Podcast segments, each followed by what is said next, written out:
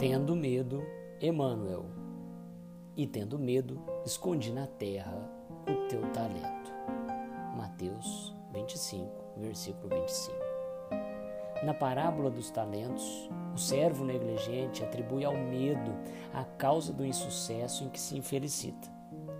Receber a mais reduzidas possibilidades de ganho, contar apenas com um talento e temer a lutar para valorizá-lo quanto aconteceu ao servidor invigilante da narrativa evangélica, há muitas pessoas que se acusam pobres de recursos para transitar no mundo como desejariam e recolhem-se à ociosidade alegando medo da ação.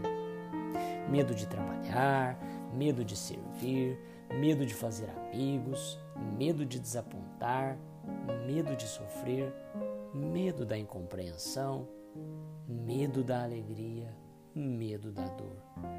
E alcançam o fim do corpo como sensitivas humanas sem o mínimo esforço para enriquecer a existência.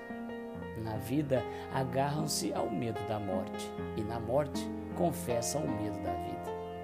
E a pretexto de serem menos favorecidos pelo destino, transformam-se gradativamente em campeões da inutilidade e da preguiça. Se recebeste, pois, mais rude tarefa no mundo, não te atemorizes à frente dos outros e faze dela o teu caminho de progresso e renovação.